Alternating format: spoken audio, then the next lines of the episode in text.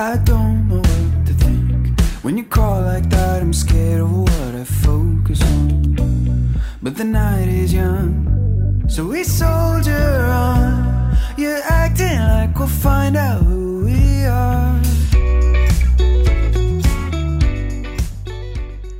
Olá, eu sou o Rod Slack, empreendedor e montanhista, e apresento agora para vocês o episódio número 65 do Reset Humano, com o tema Criatividade. O assunto é tão relevante, o conteúdo é tão rico, que resolvemos dividir em dois episódios. E nesse primeiro vamos falar da criatividade como ferramenta de evolução. Este episódio faz parte do podcast Profissional, sempre trazendo reflexões e inspirações para todo ser humano que busca conhecimento, que busca desenvolver suas capacidades pessoais e profissionais, que busca exercer o seu protagonismo, melhorando nossas relações e nossa conexão com o planeta. Quando falamos de criatividade, a associação imediata da maioria das pessoas é com a arte, com as áreas humanas, ou ainda com a nossa capacidade de ter ideias e de imaginação mas ela vai muito além dessa percepção. Criatividade tem a ver com intuição, com inovação, invenção, com dar origem e muito mais.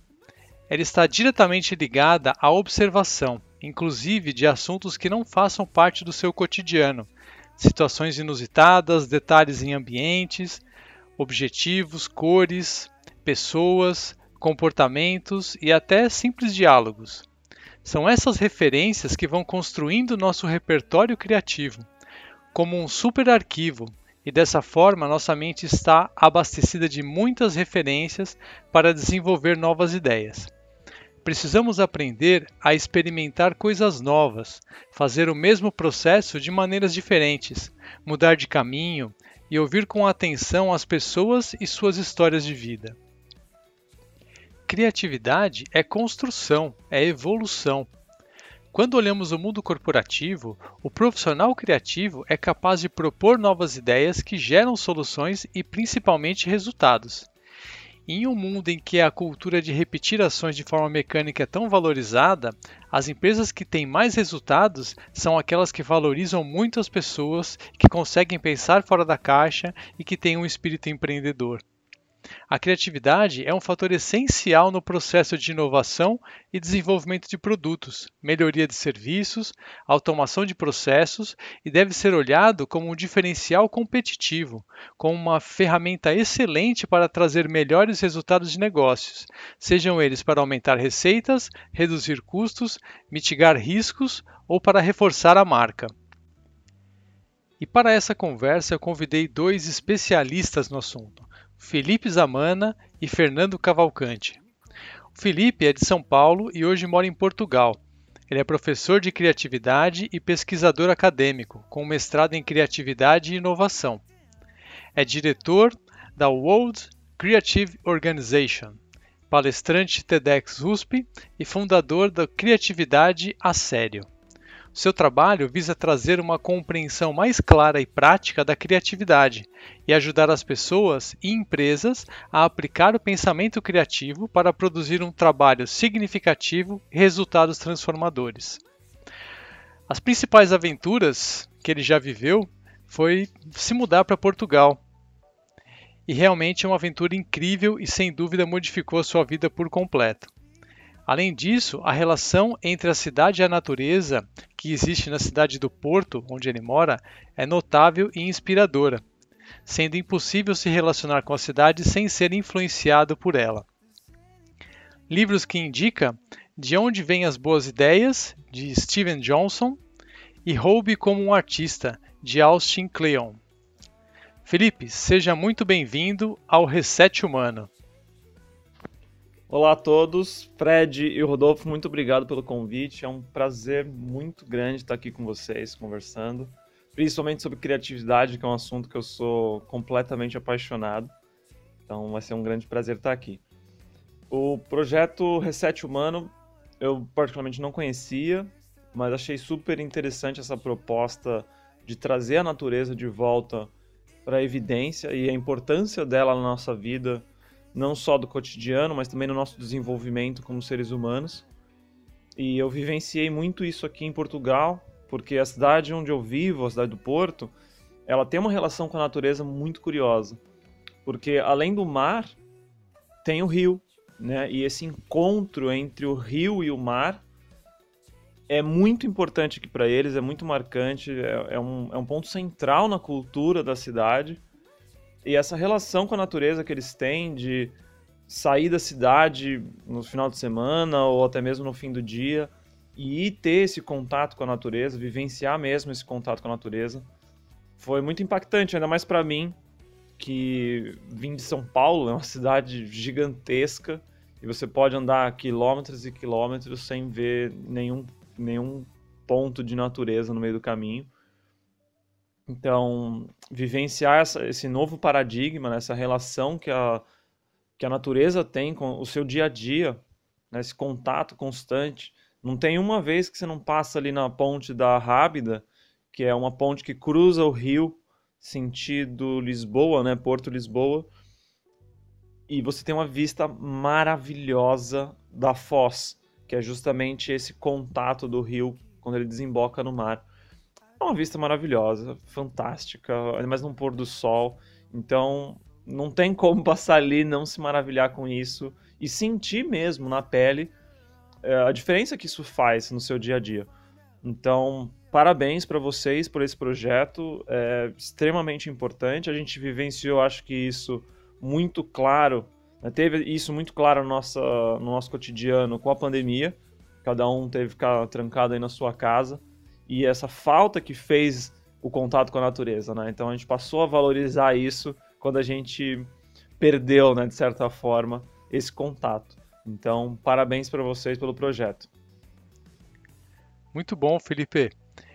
E o Fernando Cavalcante, que já esteve aqui com a gente no episódio que a gente falou sobre Sociedade 5.0, Fernando é empreendedor do mercado futurista, palestrante, professor, é especialista em estratégias de negócios e transformação digital e é apaixonado pela cultura oriental e pela sociedade 5.0. Ele é aqui de São Paulo, é um profissional multitarefas com vários projetos em paralelo e ainda encontra tempo para participar de competições de jogos eletrônicos. Como aventuras inesquecíveis, ele cita ter sido jogador de futebol nas categorias de base do Corinthians, uma viagem que fez para o Vale do Silício quando era mais jovem, uma viagem que o inspirou demais no início da sua carreira, e a experiência de ser um empreendedor no Brasil. Livros que indica uma trilogia do Yuval Harari, 21 lições para o século XXI, Homo Deus e Sapiens, um clássico que já citamos várias vezes aqui no Reset. Fê, mais uma vez um prazer receber você aqui no nosso podcast, Reset Humano Profissional. Seja muito bem-vindo. Fala Rods, fala amigos do Reset Humano. Primeiramente, um prazer enorme estar aqui com vocês de novo nesse podcast, né? Acho que é, muito feliz em poder contribuir com um projeto que eu admiro muito, sabe disso, né? E segundo, para falar de um tema que eu particularmente sou apaixonado, né? Que vivo isso desde criança que é a criatividade. Então não tenha dúvida nenhuma que estou super feliz, Rods. Boa, Fê. E esse episódio tem o apoio do Aventure Box. O Aventure Box é uma plataforma de atividades outdoor e aventuras na natureza. Nessa rede social você pode registrar suas conquistas, compartilhar experiências com a comunidade outdoor, explorar milhares de publicações e se conectar com outros praticantes. Tudo feito exclusivamente para os amantes da cultura outdoor. Baixe o aplicativo Aventure Box na Apple Store e na Google Store ou se conecte pela web no aventurebox.com e siga o nosso perfil Reset Humano. E você quer fazer parte do projeto Reset Humano, que já é ouvido em 28 países? Siga o nosso perfil no Instagram, @resethumano, e também no LinkedIn e no Facebook, ou ainda nos nossos canais no YouTube e no Telegram, ou pelo WhatsApp, mais 5511 981650990. Vamos para a nossa conversa?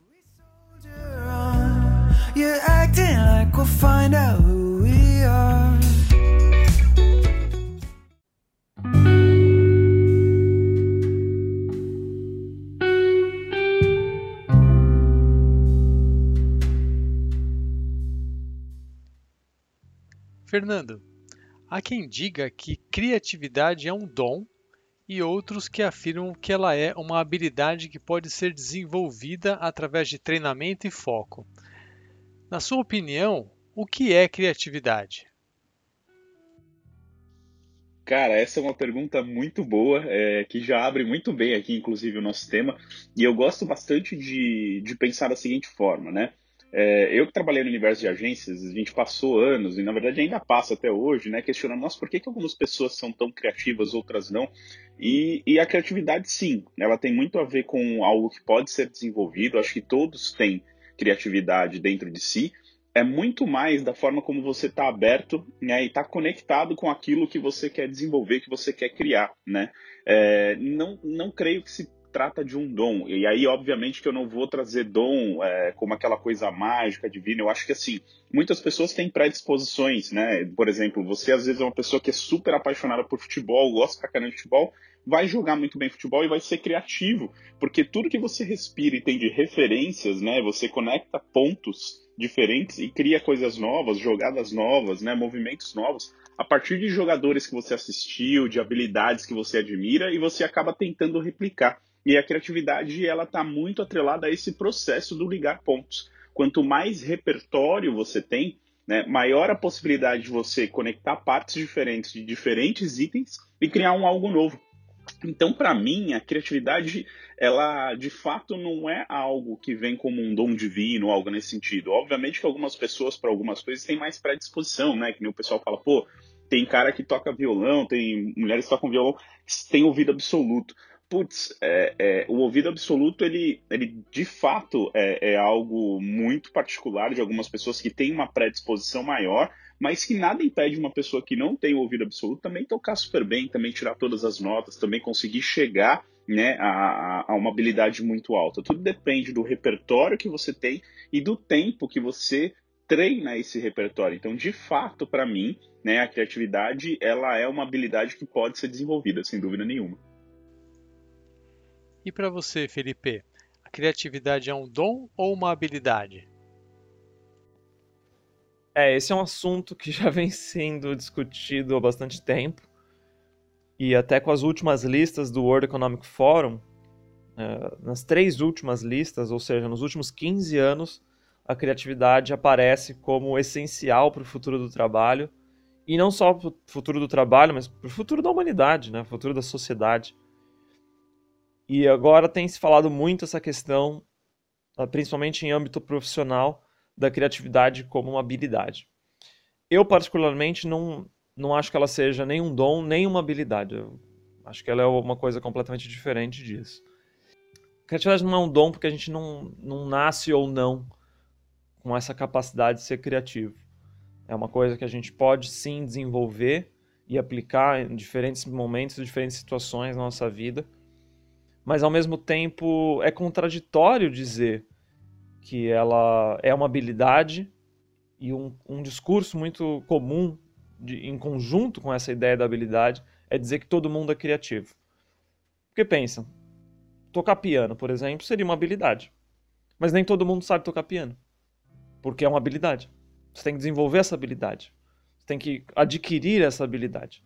Então, quando você fala que a criatividade é uma habilidade, você não pode falar que todo mundo é criativo, porque ela não é inerente do, do ser humano nessa condição de habilidade. Só que ela é inerente ao ser humano, ou seja, você pode não utilizar a sua criatividade, você pode não desenvolver, mas que ela existe em você, ela existe. Né? Você pode, inclusive, criar coisas de menor importância. Por exemplo, quando você acorda de manhã, escolhe uma roupa para ir para o trabalho, um, né, uma nova combinação de roupa, você foi criativo mas num grau muito baixo, né, num nível muito baixo. Quando você decide o que você vai cozinhar para o seu almoço ou para sua janta, você está sendo criativo, só que num grau muito baixo. Né? Quando você encontra uma forma nova de preencher uma planilha do Excel, parabéns, você está sendo criativo, só que num nível muito baixo. Ou seja, todos realmente somos ou temos a capacidade de ser criativos. Mas quando a gente classifica a criatividade como uma habilidade, a gente anula essa ideia de que todo mundo é criativo. Você tem que ir lá, correr atrás e desenvolver, adquirir primeiro e depois desenvolver essa habilidade. Então, embora seja uma porta de entrada para as pessoas compreenderem a criatividade, mas a criatividade, para mim, e, e, não só na minha opinião particular, né, tem muitos estudiosos que já, já abordam a criatividade dessa forma, é a criatividade como um processo. Ou seja, ela é um processo adjacente aos processos normais. Ou seja, você já tem uma forma de fazer as coisas que pode ser ou não, uh, aliás, pode chegar ou não num, num resultado criativo, mas a, se você adicionar o processo da criatividade junto desse seu processo de fazer o que você faz, como você costuma fazer, você pode ter ali uma nova perspectiva, uma nova visão de como fazer aquilo e desenvolver ainda mais, ou ter mais probabilidade de obter resultados criativos. Então, a criatividade é um mindset, vai, para usar uma palavra mais conhecida, do que necessariamente uma habilidade, né? Mas, particularmente, eu, eu acredito que a criatividade seja mais um processo do que qualquer outra coisa, tá? E é um processo que a gente entende, compreende, desenvolve e fica cada vez melhor nele. É isso aí, Felipe. A gente tem que valorizar mais esse processo, né? E mudar o nosso mindset, nossa forma de pensar. Fernando, é, quais são os principais mitos e verdades sobre criatividade? Como que é esse processo? Como usar essa ferramenta no dia a dia? Cara, assim, o, a criatividade, de uma forma muito muito simples, é, eu gosto de traduzir ela como o equilíbrio das coisas. Né? A criatividade é algo muito próprio, muito inerente, muito orgânico. Ela não pode ser tratada nem como 8, muito menos como 80, porque ela pode ser uma ferramenta para você desenvolver uma nova habilidade, né? Então, como eu estava comentando, poxa, você quer treinar e ser um bom, por exemplo, violinista, né? Então, tocar o violino não é algo simples. Basta você se dedicar àquele instrumento, basta você escolher, né, entender como ele funciona de fato, e a partir dessa escolha você vai desdobrando possibilidades, conhecendo novos violinistas, né, estudando novas teorias, praticando bastante, e a criatividade vira uma ferramenta para que você consiga se desenvolver mais rápido, criar novos tons, novas melodias, né? É, então, o que acontece a partir dali é um processo muito mais, de certa forma, ordenado. Mas a criatividade, ela também é um processo desordenado, né? A criatividade também é causa, a criatividade também é magia, né? E ela pode ser algo como um estalo, aquela coisa que o pessoal fala, né? Do, do tô no banheiro, tive um momento eureka, enfim. É, a questão da, da, da criatividade, ela ela é muito orgânica, e por ser orgânica acaba que a gente entra muito nesses mitos e verdades, né? Por exemplo, existe um, um, um, dos conceitos criativos que existem no mercado, né? Que você, inclusive, se procurar no YouTube, você vai encontrar, né? Que é do Steve Johnson, que ele faz a seguinte pergunta, né? De onde surgem as boas ideias? Tem um livro que ele escreveu sobre isso, e ele basicamente fala que o momento eureka, né? Que é esse momento estalo, ele vem de duas situações muito padrões que ele encontra. A primeira delas é sobre ligar pontos, né? Então, como é que você conecta as coisas diferentes e cria uma coisa nova? Então, assim, pode ser a teoria, né, do, dos três, das três possibilidades, que é você tem uma ideia A e uma ideia B. A ideia A mais a ideia B pode ser uma nova ideia A pode ser uma nova ideia B ou pode ser uma ideia C, né? Depende do contexto que você quer dar para aquilo. Então, o ligar pontos é, passa a ser algo muito importante a partir daí. E o segundo ponto que ele traz, que é bem interessante também, ele traz muito sobre a forma como você se conecta a essas ideias, né? Então, ele fala assim, poxa, é, é muito comum, notou-se que era muito comum ter boas ideias em momentos é, onde você estava relaxado, onde você estava concentrado em algo muito mais leve, algo que era natural para você. Então, como a gente diz, né, pô, no banho você tem um momento eureka, que são esses momentos de ócio, né, que o pessoal chama muito de ócio criativo, mas que na verdade os momentos de ócio eles nos ajudam a parar e a focar naquilo que realmente importa, concentrar naquelas ideias né, ou possibilidades que a gente tem e conectar os pontos para que a gente chegue nas novas soluções. Então, basicamente, quando a gente fala sobre criatividade, a gente está ligando exatamente a esse ponto, né, é, de como entender a criatividade como algo mais orgânico e não como um negócio que eu tenho que ter, que eu consigo adquirir, que eu compro num curso. Não, ela é muito mais natural e é por isso que ela é até difícil de ser compreendida. Né? Felipe, você é um dos organizadores do World Creative Day, o Dia Mundial da Criatividade e Inovação, uma data definida pela ONU como 21 de abril, para reforçar a importância da criatividade, da inovação na solução de problemas, no que diz respeito aos avanços das metas globais de desenvolvimento sustentável. Fala um pouco para a gente sobre o objetivo desse encontro e por que a ONU escolheu esse dia. Bom, o Dia Mundial da Criatividade e Inovação, dia 21 de abril, ele é instituído pela ONU em 2017. No dia 21 de abril, por ser um dia após o dia da, do planeta Terra, que é dia 20 de abril, e sete dias depois do aniversário de Leonardo da Vinci, que é tido como uma das pessoas mais criativas do mundo, por né, todas as coisas que ele realizou, por, por, pelas diferentes áreas que ele atuava né, e a relação que ele criava entre todas elas. E isso também nasce do, do reconhecimento da criatividade como uma matéria-prima essencial para viver no, na sociedade que a gente vive hoje. Né? A gente está num mundo extremamente complexo, com problemas cada vez mais complexos, em constante mudança, e as respostas que a gente já tem, e já teve né, anteriormente, não servem mais. É, a gente começa a sentir mesmo que as coisas estão entrando em colapso justamente porque a gente está insistindo em fazer as coisas como a gente sempre fez. Né? A gente está uh, criando muito, gerando muito lixo, a gente está destruindo a natureza, a gente está sentindo alterações climáticas. E se a gente quer alcançar os objetivos propostos pela ONU, que são os Objetivos de Desenvolvimento Sustentável, a gente precisa pensar diferente. A gente precisa de novas soluções. A gente precisa olhar para os mesmos problemas através de outras, outras lentes, outras perspectivas. E isso só é possível através da criatividade. A inovação, que todo mundo adora falar dela, ela não existe sem a criatividade. É simples assim. Não é que a criatividade é uma coisa, né? A criatividade é para pintura e a inovação é mesmo importante ali para os negócios e desenvolver produtos, etc. Não.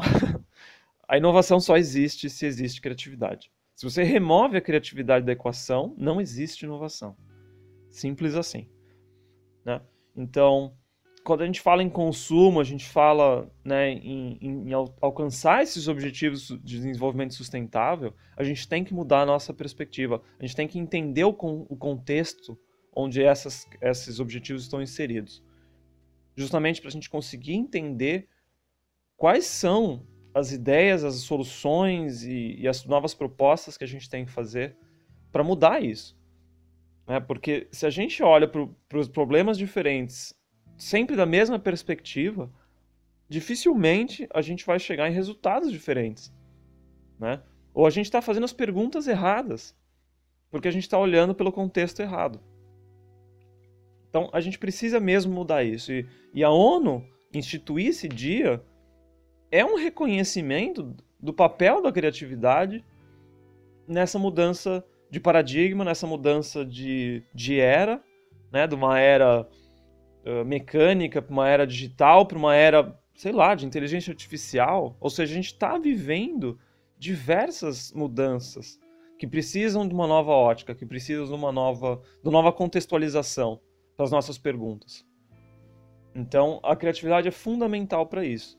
E dentro do Dia Mundial da Criatividade, e até mesmo a World Creativity Organization, que é a, a entidade responsável pelo, pelo evento, a gente tenta fomentar isso nas pessoas, a gente tenta trazer essa, esses questionamentos, né, esses novos questionamentos para as pessoas. Seja dando voz para quem nunca teve essa oportunidade, até porque grande parte dos nossos líderes, né, que são as pessoas que representam as suas cidades no evento, elas trazem a voz daquela cidade, a voz daquelas pessoas para uma escala global. Então você pega uma pessoa de Jaboatão dos Guarará, Guararapes, que foi uma cidade que participou na edição de 2021, e dá voz para essas pessoas a nível global. Ou seja, você tem uh, mais de 12 países participantes ouvindo as pessoas de Jaboatão dos Guararapes. Então é, é uma escala diferente. Né? E a vivência dessas pessoas no contexto que elas vivem é muito diferente do contexto que nós vivemos. E dar voz e entender a perspectiva dessas pessoas pode sim trazer novas ideias para a mesa. Não só ideias ali do tipo, olha, essa pessoa falou tal coisa, super interessante o que ela falou. Mas você parar e pensar, pô, olha, olha o contexto dessa pessoa. Como é que ela, como é que ela se vira, se, se, se, se viraria, vai, nesse contexto? Como é que eu me viraria nesse contexto? Como é que eu encaixaria uma coisa que eu tô, tenho pensado nesse contexto? E aí a gente começa a gerar novas perspectivas, novas perguntas, e através dessas novas perguntas vão surgir novas ideias. Então, isso é fundamental. E a ONU trazer o Dia Mundial da Criatividade e Inovação, a World Creativity Organization nascer dessa necessidade, é justamente reconhecer a importância da criatividade na nossa sobrevivência como seres humanos. Porque, né, acho que isso já foi falado extensivamente por diversas entidades, diversos pesquisadores, diversas pessoas, que se a gente continuar no ritmo que a gente está, fazendo as mesmas coisas que a gente tem feito, a gente vai destruir o planeta e, obviamente, a gente vai junto com ele. Né? Porque sem planeta, sem seres humanos. É, a equação é muito simples. Então, a gente precisa muito da criatividade para mudar esse paradigma, para salvar a natureza e principalmente para viver em harmonia com ela, que é uma coisa que tem faltado. Né? A gente tem enxergado a natureza mais como uma inimiga, né? como uma adversária, do que necessariamente como uma parceira uma colaboradora nossa. Né? A gente co-criar com a natureza. Então, a criatividade é essa celebração da, de novas, novas perspectivas, nossas novas necessidades e novas parcerias.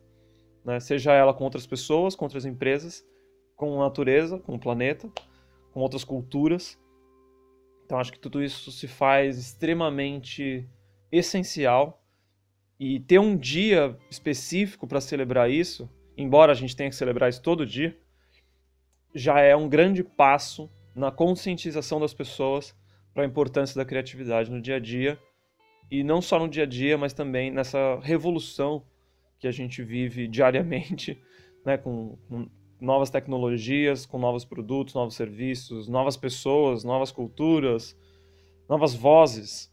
Então, tudo isso é extremamente fundamental e esse dia celebra isso. Muito legal essa iniciativa, Felipe. Parabéns aí a todos que participam desse movimento, que, como você mesmo disse, é, dá voz e inspira cada vez mais gente a usar a criatividade para resolver problemas e desafios do mundo atual. Essa troca é fantástica. Vamos falar um pouco agora sobre uma visão evolutiva. Fernando, a criatividade começou a ser estudada de uma forma um pouco mais estruturada aí há mais de 100 anos, a partir das ideias de Charles Darwin. Qual a importância da criatividade para a evolução do ser humano? Sim, a, a evolução tem tudo a ver com a criatividade, inclusive, né, Odds? Porque o que, que acontece? É, vamos voltar naquele seriado que eu comentei, né, sobre os bebês em foco. Aquela teoria sobre os bebês, é, ela é muito válida quando ela é apresentada da seguinte forma. Lá eles falam assim, ah, o bebê é o maior cientista que existe. E aí, por que, que o bebê é o maior cientista que existe? Porque ele está o tempo todo testando hipóteses, né? A todo momento ele tem buscado possibilidades de ver o porquê que acontece aquilo que acontece quando ele faz algo. Então, um exemplo. O bebê tá lá sentado no cadeirão, né? E aí a, a mãe dele vem para dar comida para ele, né? E a mãe dele vem e faz aquela brincadeirinha do aviãozinho, né? Como a gente tá acostumado desde pequeno, né? Faz aquele barulho brrr, e dá comida para ele. E ele vê, ele acha interessante aquele barulho, é algo novo para ele, né? E a partir do momento em que a mãe faz esse barulho, o bebê, por exemplo, é, come, pega a comida e dá uma risada. E ele vê que a mãe faz uma brincadeira. E aí ele olha, vê uma feição diferente da mãe naquele momento, né? E acha aquilo interessante, ele pensa de forma muito né, é, particular, ele pensa assim, poxa, e se minha mãe é, fez essa cara, se eu repetir isso, será que ela faz de novo? Aí ele vai lá e faz a careta de novo, e a mãe brinca com ele de novo. Então ele começa a entender que se ele tem uma ação, a mãe tem uma reação. Né? E a partir desse momento a gente entende que o tempo todo ele está dessa forma. Então quando ele começa a crescer, por exemplo, que ele começa a andar, já reparou que a gente tem momentos muito particulares né, na vida de uma criança. Quando ele começa a mexer em tudo, então aquela coisa que o, o, os pais falam muito, né? Uma coisa é o bebê antes de andar, outra coisa é o bebê depois começou a andar. Porque ele começa a descobrir o mundo dele. Né? Outra coisa é o bebê quando ele chega naquela fase dos porquês. Mas por quê? Mas por quê? Mas por quê? Então, tudo isso está relacionado a esse processo evolutivo, né? Que nasce na origem de um, um, uma análise como essa, sobre o bebê ser um testador de hipóteses, né? Mas se a gente parar para ver, muito também do nosso perfil evolutivo está atrelado a isso. Repare que se você for para algum curso de criatividade, ou você for para algum ambiente artístico, por exemplo, onde a criatividade ela é muito presente, você vai ver que naturalmente os processos eles te trazem para uma coisa muito mais ligada à sua criança do que ao seu adulto, né? Quando a gente fala sua criança é para aquele processo que você fazia de forma muito mais manual, mais concentrada, assim, essa loucura da vida adulta. Então, assim, muitos processos que a gente tem, né? Por exemplo, lá na SPM é assim, né? Com o Gringon, que é um mago da criatividade lá na SPM.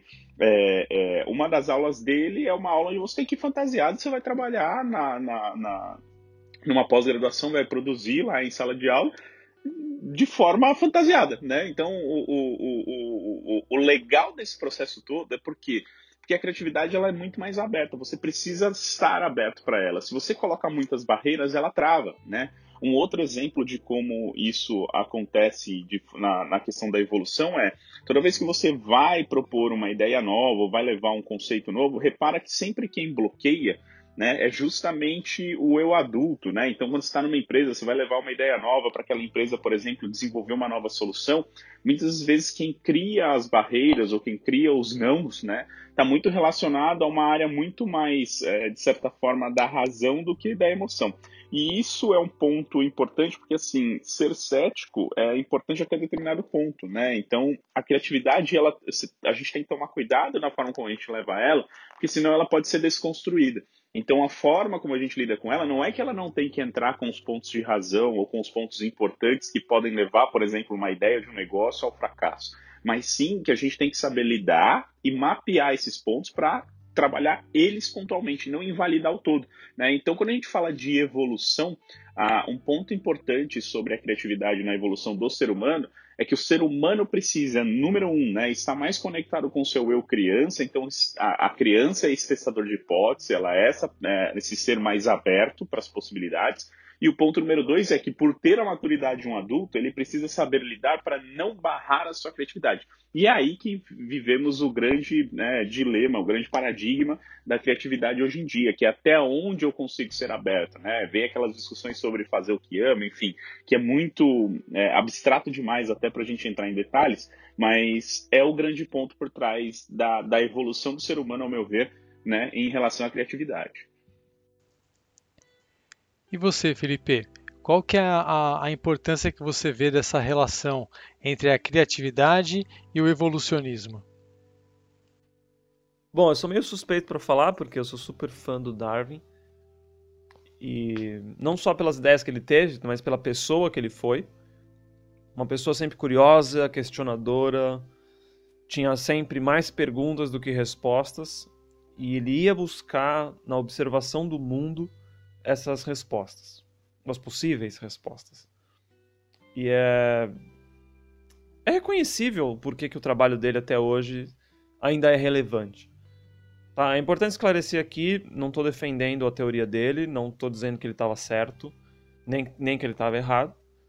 Eu só estou questionando que a ideia dele, as, as ideias dele, foram extremamente impactantes e ainda são, de certa forma, porque muito se constrói em cima delas. Nem que seja para contrariá-las, para refutá-las, mas ela serve como matéria-prima para surgir novas ideias.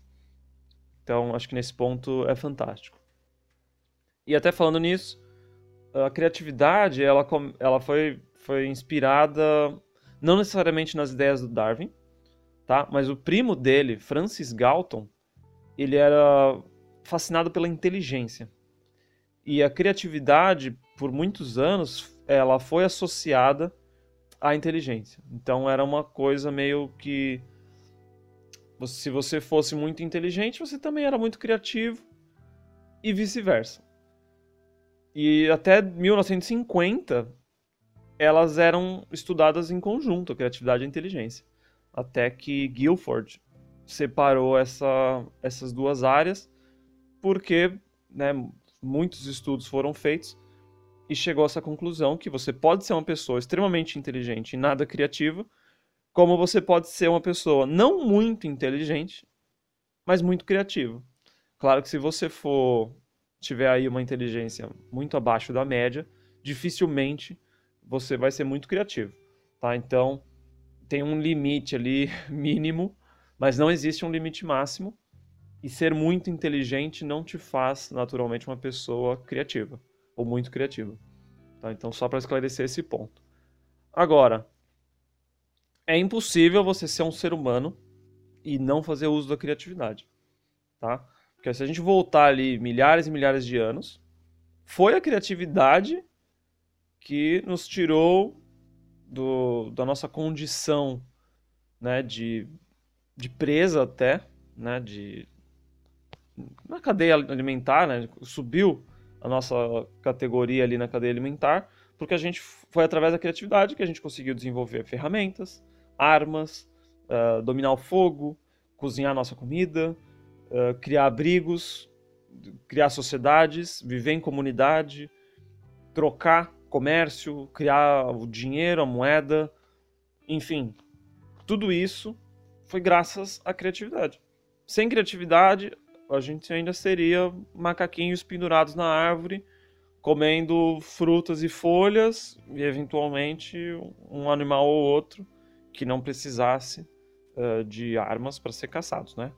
Então, olha o quanto a gente evoluiu graças à criatividade. Então, é, é inegável que ela é uma coisa característica nossa, e inclusive para quem lê o livro Sapiens, do Yuval Harari, isso ficou muito claro, porque a nossa espécie, Homo sapiens, se sobrepôs às outras, por exemplo, os Neandertais e alguns outros uh, e algumas outras espécies de ser humano, ou humanídeos, que existiam no, no planeta, foram extintos por culpa nossa também, não vou tirar esse crédito da gente, mas majoritariamente a nossa superioridade em relação a eles era justamente a nossa capacidade criativa. Não só a nossa inteligência, mas a nossa capacidade criativa e, consequentemente, a nossa capa capacidade de colaboração. Tá? E, e, ele explica isso maravilhosamente bem, muito melhor do que eu poderia nesse livro. Então, se você não leu, inclusive fica aqui a, a recomendação para ler. Boa, Felipe. Esse é um livro que a gente sempre brinca que tinha que cair no Enem, né? Pois ele realmente é muito bom. É o tipo de livro que ajuda a gente a abrir a cabeça, né? Fernando, e seguindo esse pensamento, a criatividade é uma ferramenta de inovação ou de adaptação ao movimento natural das coisas? Essa relação da criatividade com as mudanças torna a vida mais interessante? Boa, é assim, o, eu acho que a criatividade, ela de fato, ela, ela é inerte ao movimento natural das coisas e a inovação é uma consequência disso, tá? Até porque, assim, para mim, o conceito natural de inovação né, tem um, uma definição do professor Silvio Meira, que é lá da Universidade Federal de Pernambuco, que ele diz que inovação são mais e melhores notas fiscais. Então, entende-se inovação como o fim de sucesso de algo, né? E quando a gente fala sucesso, vale lembrar que tem uma definição também muito boa é, é, do Thomas Coster que diz que se foi um sucesso e funcionou, já é obsoleto. Né? E aí a gente vai entrar nesse ciclo vicioso da inovação. Mas o grande ponto por trás da criatividade é que a, criatividade ela é o combustível por trás da inovação, né? Ela faz parte, então assim, é, melhores notas fiscais são providas de times criativos, soluções criativas, e a criatividade ela é inerente a esse processo todo. Né? E vale lembrar que a criação é uma coisa, a criatividade ela é o processo dessa coisa, né? Então é a forma como a gente executa aquilo. E é por isso que a criatividade ela está no meio né, deste processo todo. Então, eu acho que assim, quando a gente fala é, é, sobre inovação em si, dificilmente a inovação ela não vai de encontro ao movimento natural das coisas, né? Então, quando a gente pensa nas soluções que são colocadas hoje no mercado, né, em tornar a vida das pessoas mais fácil, aumentar a conveniência, né, poupar o tempo delas, tudo está inerente nesse processo, então já é, você vê que é um movimento natural, porque o ser humano busca isso, né? E a criatividade é o combustível que ajuda a criar essas soluções, a conectar pontos e levar uma solução pronta para esse, esses momentos.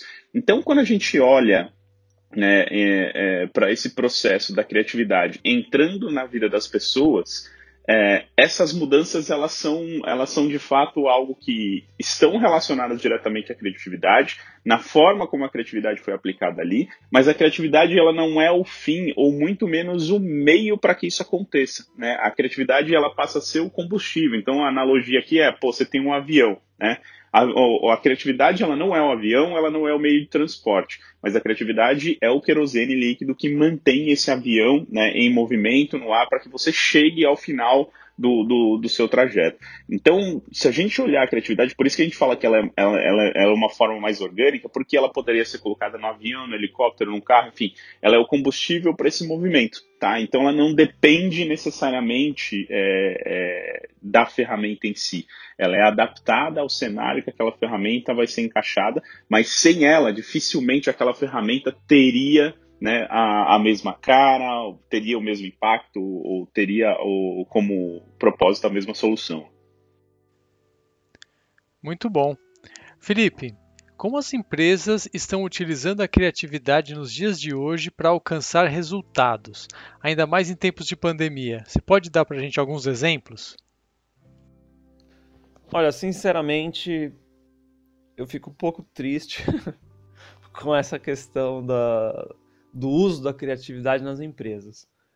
Porque, embora já tenha se vencido algumas barreiras importantes, né, principalmente essa questão da criatividade como dom, da criatividade como arte, só como arte, né? E as empresas já começam a falar, ok, a gente precisa aí ser criativo em algumas coisas. Ainda não existe um ambiente favorável para que ela se desenvolva. Então é muito fácil um, um chefe, um, um, um CEO, um empresário, falar: olha, eu quero que vocês sejam mais criativos, eu quero que vocês tragam as ideias para a mesa, para a gente desenvolver aqui no, a nossa empresa. Mas aí é a primeira pessoa a abrir a boca para dar uma ideia e ser apedrejada. De falar: isso aí nunca vai dar certo, isso aí é baboseira, a gente não tem dinheiro para isso, a gente não tem tempo para isso, a gente precisa de uma solução agora. Né? Então, tudo isso são coisas que a gente vive hoje, né, diariamente, que podam completamente a nossa criatividade. Então, é um tanto quanto contraditório eles dizerem que querem que as pessoas sejam mais criativas, tragam mais ideias, mas ao mesmo tempo querem controlar as pessoas, né? Então, é, é um absurdo isso. Eu sinceramente acho um absurdo. E na pandemia isso ficou muito claro, porque a gente viu muitas empresas, muitas, uh, muitos negócios, muitos escritórios entrar em colapso por causa disso.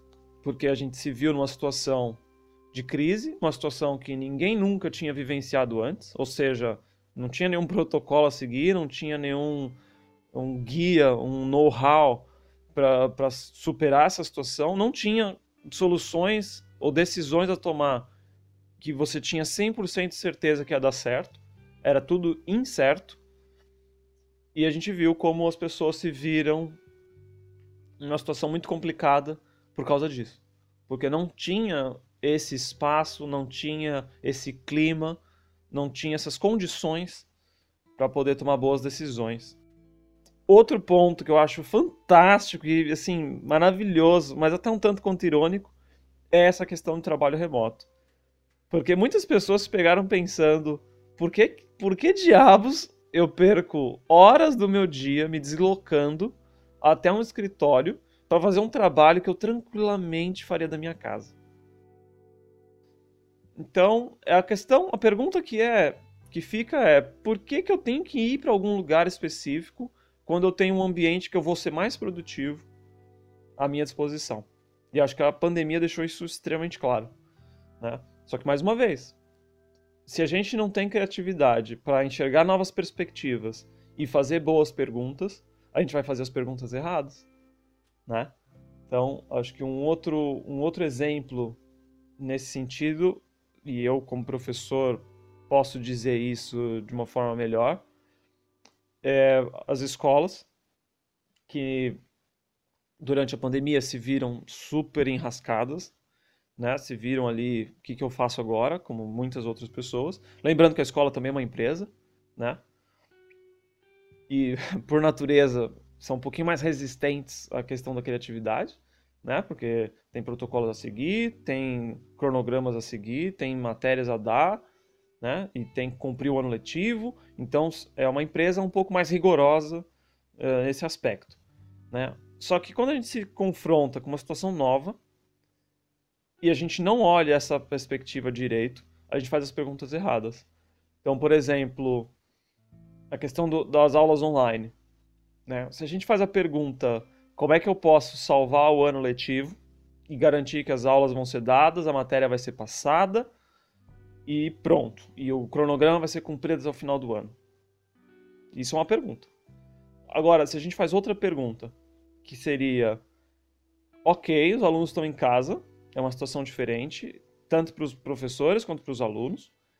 Como é que a gente pode transformar essa situação numa situação favorável para ambos os lados, uma experiência positiva para ambos os lados? Olha como a pergunta mudou completamente. A situação é a mesma, mas a pergunta é completamente diferente, porque a gente olhou para uma perspectiva diferente. A gente se preocupou com as pessoas e não com o lucro, com o resultado final, com cumprir uh, os programas que a gente tinha estabelecido no nosso cronograma da empresa, tá? Então, e quem diz escola diz qualquer outra empresa, gente, tá? Não se iludam em relação a isso, tá? É a mesma coisa para uma empresa. Então, como é que seu escritório pensou? Como é que a gente cumpre e entrega os resultados do, do primeiro trimestre, do segundo trimestre, do terceiro trimestre? em vez de perguntar, ok, como é que eu garanto um assunto aí que está até em alta, a saúde mental dos meus funcionários numa situação dessa? Como é que eu garanto que os meus funcionários estão bem fisicamente, psicologicamente, emocionalmente, para continuar produzindo, né, para continuar entregando valor no, no trabalho que eles fazem? Tá vendo que uma pergunta é completamente diferente? A preocupação é completamente diferente? Então, mais uma vez, eu acho até um tanto quanto engraçado, né? É, irônico, essa preocupação das empresas com a criatividade, ao mesmo tempo que elas não contribuem, elas não é, fazem por onde para que essa criatividade seja utilizada positivamente, que ela não seja desenvolvida nesse ambiente de trabalho. Verdade, Felipe. Acho que é um bom ponto. Né? A gente pode começar a ser criativo na hora de elaborar as perguntas. Não é deixar de olhar o lucro e os resultados de forma alguma, mas sim abrir o olhar, né? ampliar essas perspectivas. Eu vou aproveitar e já perguntar para o Fernando. Quando a gente fez o podcast sobre Sociedade 5.0, a gente falou justamente sobre essas mudanças de pensamento das empresas nesse novo contexto de sociedade, baseado em algumas premissas, que são ao invés de colocar a tecnologia em primeiro plano, a abordagem tem que ser centrada no ser humano. Ao invés de a economia primeiro, a gente migrar para uma visão mais aberta, sustentável e inclusiva. E acima da especialização, a orientação também tem que ser dada à experimentação. Fernando, como a criatividade pode ajudar nesses desafios? Rods, eu acho que esses desafios, de certa forma, eles já estão inerentes no, nos processos, né? A criatividade ela já está é, muito latente quando a gente fala dentro do ambiente de sociedade 5.0 sobre economia criativa, né? Então, a economia criativa, se você reparar, ela busca provocar esses pontos, né? Sobre a sustentabilidade, a inclusão, né? Sobre a experimentação. Então, quando a gente está disposto, está né, tá mais aberto a entender como que a gente pode propor uma economia muito mais voltada para soluções, porque esse é o foco da economia criativa, né? A gente começa a olhar o inverso. Então, assim, a economia geralmente, né, no, no, no, seu tradicional, ela é focada no, no, ganho de receita, né, na, na lucratividade. E quando a gente olha para a economia criativa, ela é voltada justamente para soluções, a consequência é a lucratividade. Então, olhar para soluções né, é discutir sociedade 5.0, muito simples. E a criatividade ela é inerente, né? A economia criativa ela propõe isso. Então, a primeira coisa que a economia criativa faz é perguntar qual é o problema das pessoas para a gente propor uma solução. E aí, um exemplo prático disso é o que eu brinco é trazer uma das tendências mais fortes hoje nas discussões da economia criativa, que é, eu brinco que é a economia da preguiça, né? O que é a economia da preguiça? Nada mais era do que o que a gente conhece hoje como o Uber, o Tinder, né, até mesmo as redes sociais, o iFood. É, o que, que acontece com essas empresas? Repara, vou trazer um exemplo do Uber. Né? O, o, Uber é essa empresa que propõe, de uma forma muito prática, resolver um problema que a gente tinha e que a gente não percebia. Muitas pessoas acham que o Uber, é, a grande inovação dele é, é o carro ou é o aplicativo para você selecionar, mas não é só isso. A grande inovação está no jeito, né, na, na, no comportamento das pessoas. Quando eu mudo o comportamento das pessoas, aí de fato eu transformei, eu tendenciei uma inovação, né? E aí o exemplo do Uber é o seguinte, lembra que antigamente, às vezes a gente nem lembra disso, né? Mas antigamente a gente tinha que pedir para o táxi às vezes parar em algum lugar para a gente poder sacar o dinheiro e pagar. E hoje você não paga mais o táxi, você simplesmente entra no carro e sai do carro. A sensação, inclusive, né, que a gente chama aquela, é, é, aquela sensação cognitiva, ela já não existe mais de você falar, putz, é mesmo, eu tenho que pagar, e você paga e fica com aquela coisa será que foi um bom investimento? Essa segurança cognitiva ela é desconstruída aí, né? Então, quando você olha para a grande inovação do Uber, a essência dela está aí, né? Mesma coisa do iFood. O iFood ele é tão economia da preguiça, né, que hoje eu falo assim, pô, além do cara, né, eu pedia isso pelo aplicativo lá, eu tenho um cardápio com N soluções, né? Além de eu não ter muita preocupação em achar o que eu vou comer, eu pedi a comida, né? A, a comida chega pronta para mim, às vezes eu tenho vontade de esperar o cara falar, pô, você não pode subir aqui, botar num prato, me entregar aqui na sala para ficar mais prático, né?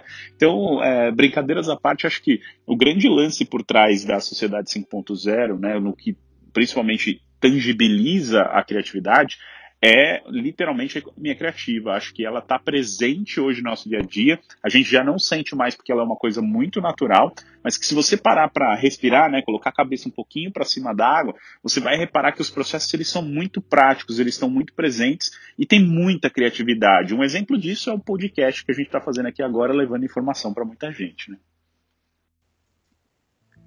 Muito bom, Fê. Inclusive lembrando que a lei da preguiça, né, ou a lei do menor esforço, também é uma lei natural, né?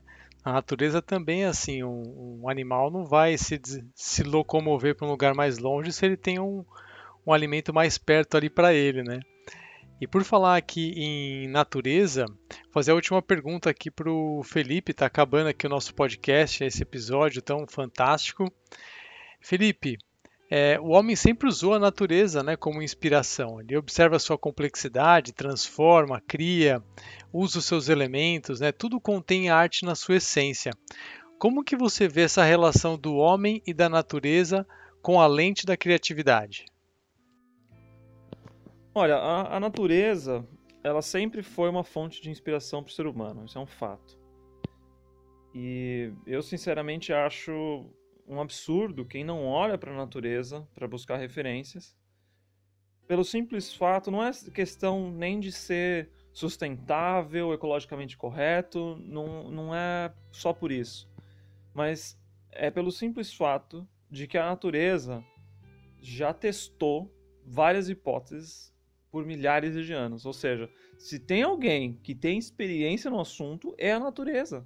É simples assim, sabe? Então, por exemplo, uh, um trem no, no, Japão, que a frente do trem tinha um formato de um bico de um pássaro que conseguia né, dar um mergulho assim no, no, ar e até mesmo na água depois, é, tendo o menos, a menor resistência do ar possível. Pensa, esse pássaro teve milhares de anos para evoluir e chegar naquele resultado, naquele formato de bico sendo o melhor formato para evitar a resistência do ar, sabe? Então, você não olhar para a natureza para buscar essas referências é você ignorar um, uma quantidade de conhecimento enorme que já, já foi gerado, já foi testado na prática e foi visto que funcionou, sabe? Então, uh, essa relação entre o homem e a natureza é fundamental principalmente hoje, né, que a gente já aí tá superando um pouco no sentido industrial da coisa a dependência da máquina. Né? Então, as, as máquinas elas deixam de ser só uh, maquinários de fábricas e passam a fazer parte do nosso dia a dia. Então, como é que a gente pode ter uma relação saudável e até aproveitando o, o jogo de palavras, natural com a coisa, né?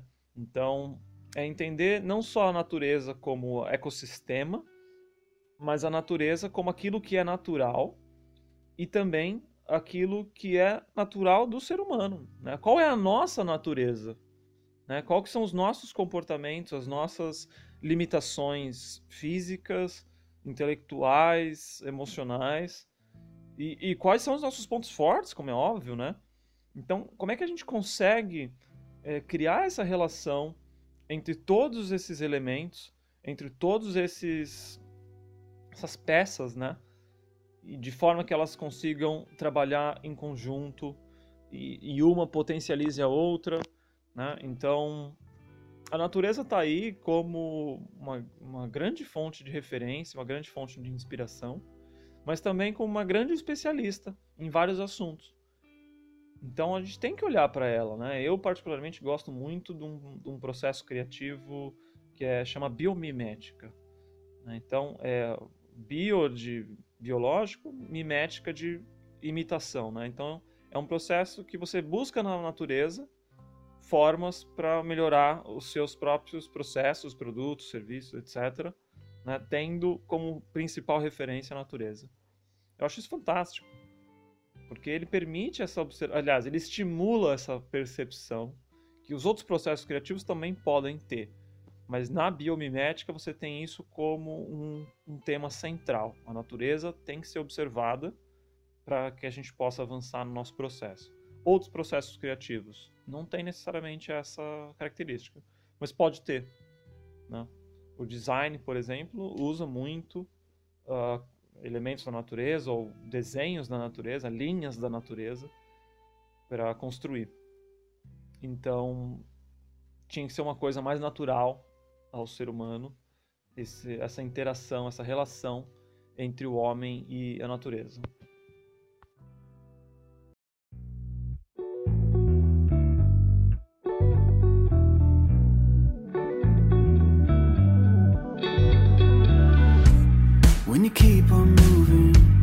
I don't know what to think. When you like that, I'm scared of what I focus on. But the night is young. Que legal falar sobre criatividade com duas pessoas tão inspiradoras e com tanto conhecimento para compartilhar e para nos inspirar. O assunto é tão relevante, o conteúdo é tão rico, que, como eu disse no começo desse episódio, a gente resolveu dividir esse episódio especial de criatividade em duas partes. No próximo episódio, a gente vai explorar como a criatividade impacta nos resultados de negócios as relações entre criatividade e diversidade, com as crises e necessidades de mudanças, inovação, liderança e muito mais. Não percam! No próximo episódio do Reset Humano Profissional. Fernando, mais uma vez obrigado por aceitar o convite de participar desse podcast do Reset Humano Profissional. Sempre um prazer conversar com você. Poxa, Rods, eu é quem tenho que agradecer, muito feliz em poder bater esse papo com vocês sobre um tema que eu acho que é extremamente relevante. Eu acho que, assim, resumidamente, né, o, a gente tem vivido uma transformação muito grande no mundo quanto a processos, né, trabalho e tudo mais. Tem muita coisa nova chegando, muitos jeito, jeitos novos de viver. E eu acho que a criatividade ela é um dos soft skills mais importantes que a gente tem que ter.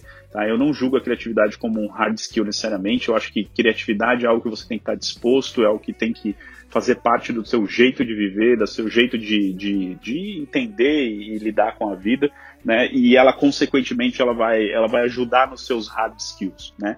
Então, é, eu acho que a criatividade ela tem que ser instigada, né? Então, desde pequeno eu sempre brinquei com o Lego, eu, eu brinco, minha mãe falava que eu sentava no canto com os bonequinhos e ficava brincando lá e montando teatro com os bonequinhos. Hoje continuo apaixonado por um ambiente de entretenimento, vídeo, games e afins. Então, acho que assim é aí que eu acho que mora a, o teu entendimento e a tua aceitação para esse ambiente. A criatividade ela é necessária para o futuro. para você, para os seus filhos, para as próximas gerações. Eu acho que isso você tem que ter muito em mente quando você pensa nesse tema, porque não se trata mais só de algo mágico, né, um dom, ou muito menos de algo que você só usa ali pontualmente em algumas situações e você fica esperando acontecer. É um muito um jeito, uma forma de você viver que vai te alimentar e vai te abrir muito mais caminhos, tá? Então essa é a mensagem que eu acho que eu posso deixar para todo mundo aqui, né? E agradecer você, o Fred, por todo esse trabalho incrível que vocês têm feito com o Reset Humano.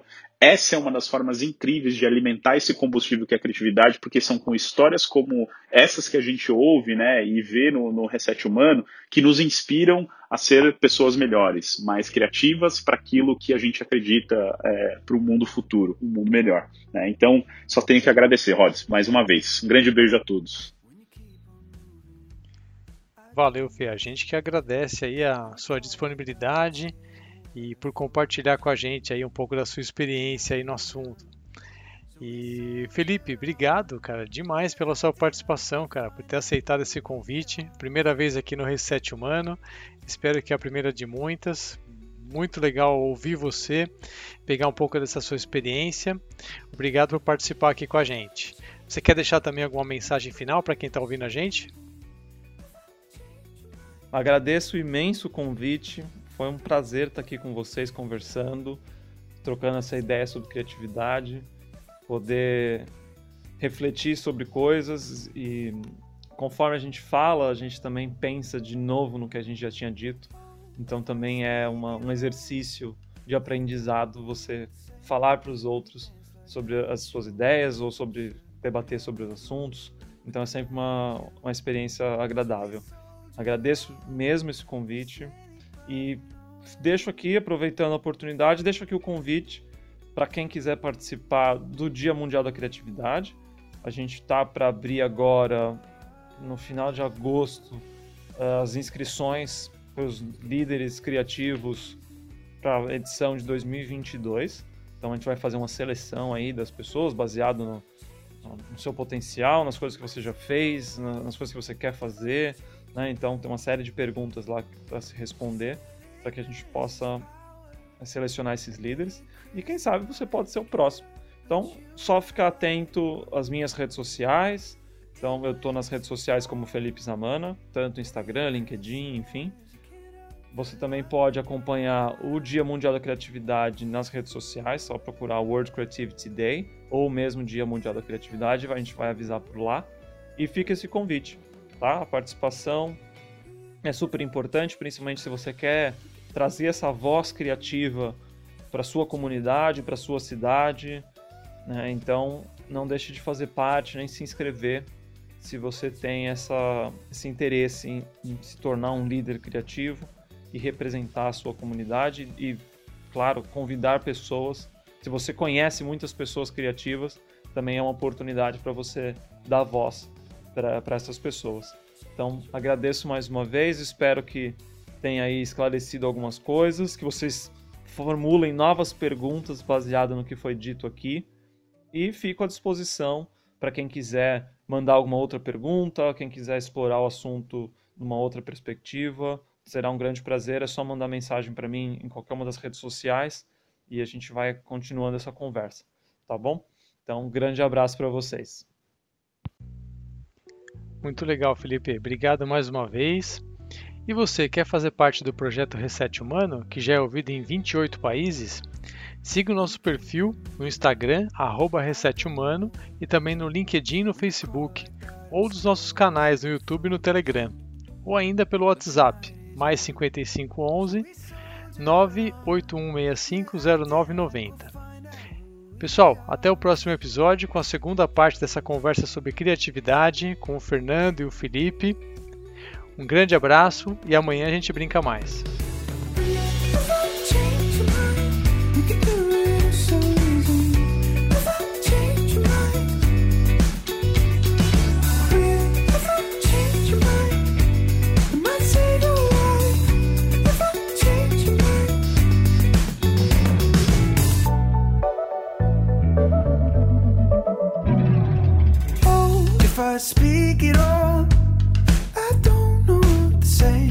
When you dance like that, you show me how absurd we are.